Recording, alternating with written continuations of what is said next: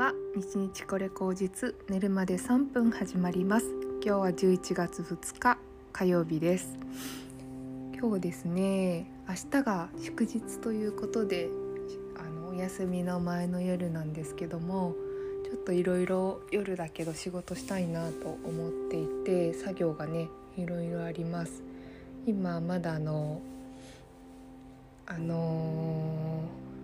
ー、行政書士さんにね資料を作ってもらっていてでその資料が出来上がるとあの大体ね申請ができて会社の設立がどんどんやれるっていうような状態になってきてで今週中に印鑑会社の印鑑作ったんでその印鑑をねあの持ってしてあと会社の資本金を振り込めば大体いけるかなっっていう感じなんですけどもそうですね会社の設立っていうことを私がちょっと急いだ理由っていうのはもうちょっとありまして私誕生日が2月なんですけどもその2月で35歳になるんですね。ね35歳になるまでに自分の会社作りたいという目標がありましてこの35歳っていうのがですね私の父親が多分会社を建てた年のような気がするんですね。私の父親と母親はもともと福島出身で私が2歳とかの時に上京して父親が自分の会社を持ってえ、ー、とね自営業でやっていくっていうのをやりました。で私そのねやっぱり父親がね自分のおばあちゃん私のおばあちゃんの事業まあ、おばあちゃんも自営業なんですけどその事業をあの引き継がずにね長男なのに引き継がずにあの自分でやっぱりやりたいということで上京したっていうことで、まあ、ちょっとおばあちゃんとお父さんって ちょっと喧嘩したりした時期もあったらしいんですよ。そうするとやっぱり親に頼れることもないし福島にいた2人だから周りに知り合いもいない中で本当にねあの小さなアパート木造のアパートで家族4人であの暮らしていた記憶があります。小学2年生ぐらいまでその小さいアパートであのお金ないない言いながらあの家族4人で暮らしててお父さんが小学2年生の時に多分家族の将来を持って一軒家をね35年ローンとかで買ったんですよね。そうそう。で多分お父さんの中で35歳で起業するって多分いろんなね思いがあったと思うんですよ。長男だからねあのおばあちゃんの事業を継ぐべきなのかどうなのかっていうのを考えたと思うし、うん、それでもやっぱり自分の力でやってみたい試してみたいっていうことがあったんだろうなって思うんですよ。で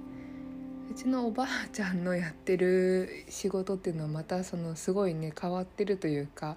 あの釣り堀経営だったんですね釣り堀経営とか民宿とかやってたのでなんかねそのやっぱりねうちの家族ってちょっと私のねあの小さい頃からの都会暮らしからするとなんかちょっと変わってる家族だって思われてたと思うんですよ。なんかちょっと福島出身だからねお父さんお母さんなまってるしそんなまりが私にも出てるみたいなことを友達に言われたりとか友達になんかねなんかあなたの家のお母さんとお父さんちょっと変よねとかなまってるよねとかっていう風に言われたこともありました。でうちの父親はねどっちかっていうとこうブルーカラーな土木業っていう仕事だったのでまあ私がやっぱね東京、まあ、埼玉だったんですけど埼玉とかのなんか学園指定都市みたいな結構進学するいいところに進学する子が多いような都市だったので余計になんかお父さんとお母さんがね保険の会社に勤めてらっしゃる方とかなんかそういう会社員で高収入の方々がすごく多い中で自分の父親がまあちょっとブルーカラーの仕事をしててで友達のお父さんとかはあのスーツ着てビシッと髪型も決まってなのにうちのお父さんは作業着でいつもねアンパンとコーヒー買って帰ってきてなんだか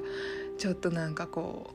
う現場のねなんかこう土ぼこりというか匂いがあったままでたまにねその頃流行ってたのがパンチパーマみたいな。さすがにボンタンは着てなかったけどパンチパーマでちょっと髪染めたりとかしてたのでお父さんが。なんかそういうお父さん周りのことの違いっていうのに気づいてなんかね恥ずかしいとかなんか、うん、どうなんだろうって思ってた思春期は正直ありましたね。だけど今考えてみたらまあ本当に世の中が逆転してるんですよね。なんかコロナになってみんな自然遊びに興味持ってるじゃないですかもう周りのサラリーマンとかみんなキャンプ行きたいとか言ってキャンプグッズ集めて田舎に住みたいとか言って移住してるしって考えるとなんかうんそんな枠組みに左右される必要なんてなかったなっていうことをすごく思うんですね。うちのお父さんの生き方だって確かにその埼玉のそういうところではちょっと変わった人というかなんかヒエラルキー的にね